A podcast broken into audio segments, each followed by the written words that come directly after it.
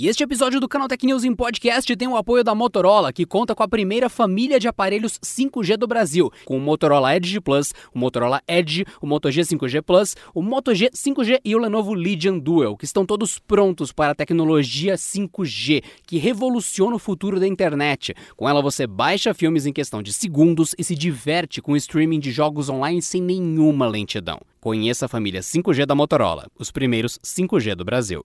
Você está ouvindo o Canal Tech em podcast. Eu sou Adriano Ponte e essas são suas notícias de tecnologia de hoje.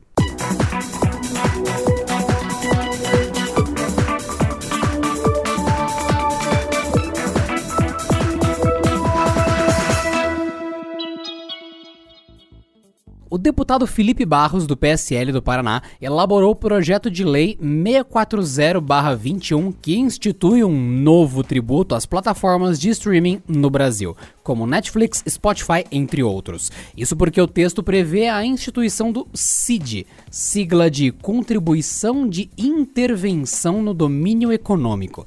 Ela incidirá sobre a receita bruta de serviços de disponibilização, distribuição, divulgação ou fornecimento de conteúdo pela internet, realizados com o intuito de exploração econômica. Segundo a proposta, será instituída uma alíquota de contribuição de 3% sobre a receita bruta da empresa. Ela será decorrente da exploração econômica da atividade para usuários localizados no Brasil, mesmo que auferida no exterior. Barros lembra ainda que o valor gerado pela distribuição de conteúdo por redes sociais e serviços serviços de streaming, hoje, abre aspas, fica distante do território nacional em nada beneficiando a população, fecha aspas. Segundo o autor da PL, caso a proposta seja aprovada, a arrecadação da CID Internet será destinada a investimentos em infraestrutura na rede de ensino público.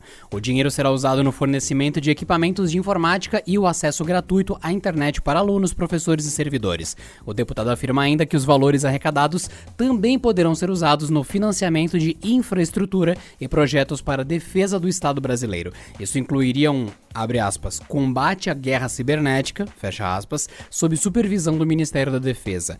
O PL 640-21 está em análise na Câmara dos Deputados e ainda não há uma previsão de quando ele será votado na casa.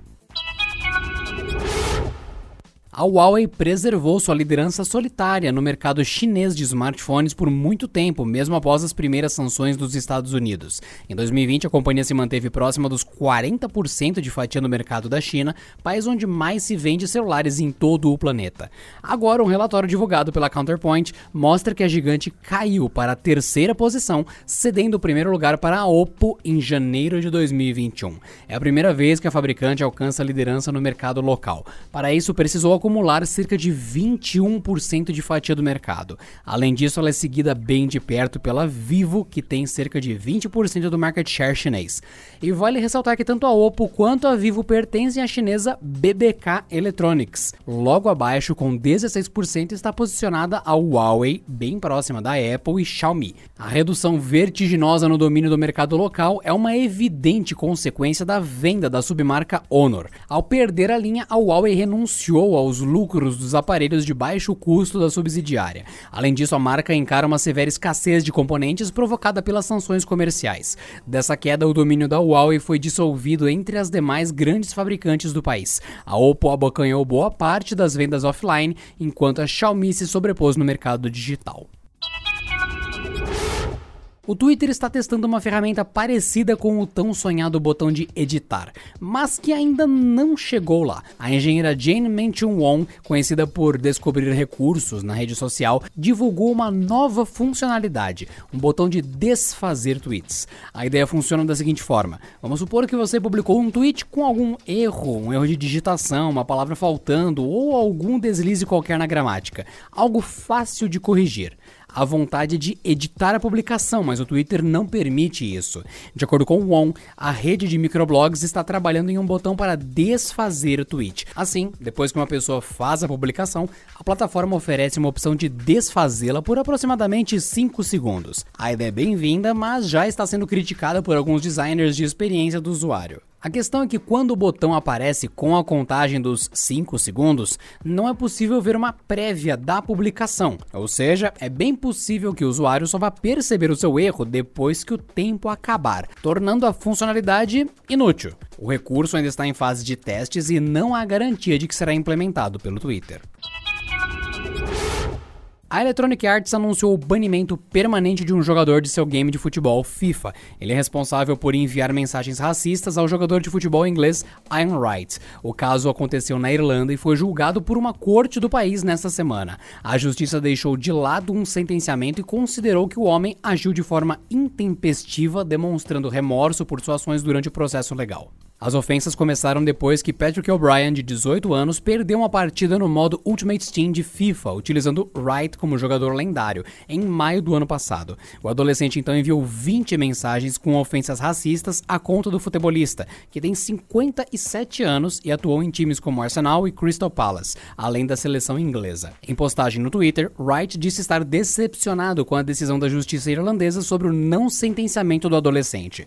Ele perdoou O'Brien publicamente mas disse ter feito isso como forma de deixar o caso para trás. Já a justiça considerou a ausência de antecedentes criminais do adolescente e uma doação feita por ele no valor de 500 euros para organizações que lutam contra o racismo na Irlanda. A Electronic Arts também saiu em defesa de Wright, afirmando valorizar a parceria e o apoio dele à franquia FIFA. A empresa taxou de terrível e inaceitável o ataque feito pelo adolescente contra ele. Sendo assim, decidiu por banir permanentemente o perfil de O'Brien no game. Com isso, ele está impedido de jogar online a atual, antigas e futuras versões do game esportivo. A Rockstar não quer que a versão de PlayStation 5 e Xbox Series X e S de GTA V seja somente uma remasterização pura e simples. Nesta semana, o CEO da Take-Two, Strauss Zelnick, apontou que a companhia quer que o jogo tire o melhor dos hardwares da geração lançada no final do ano passado. Segundo ele, a proposta não é que o jogo seja apenas uma remasterização com gráficos melhores. Ele lembrou que o jogo foi lançado originalmente para PlayStation 3 e Xbox 360. Ou seja, GTA V está indo para sua terceira geração de consoles. Sendo CEO, pode-se esperar melhorias tecnológicas, upgrades visuais e avanços em desempenho. Fecha aspas. Contudo, ele não foi mais específico sobre quais vantagens seriam mais perceptíveis. Os novos consoles oferecem mais ferramentas para os desenvolvedores, o que pode ser especialmente vantajoso para um jogo em mundo aberto como GTA V. Por exemplo, a utilização de SSD por si só já diminui a necessidade de longos carregamentos. As versões de GTA V para Xbox X S e PlayStation 5 estão programadas para serem lançadas ainda esse ano. E essa é sua última chance de votar no Prêmio Canaltech.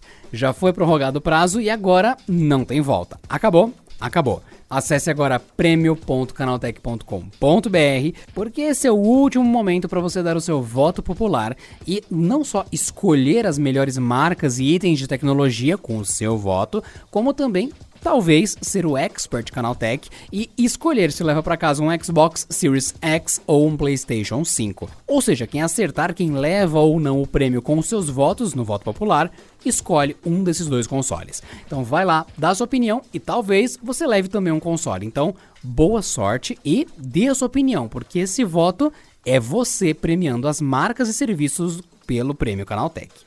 E esse é o canal Tecninos Podcast de hoje, ele fica por aqui. Nos vemos na próxima edição com mais notícias de tecnologia para você. Até lá. Este episódio contou com o roteiro de Rui Maciel e edição de Vicenzo Varim.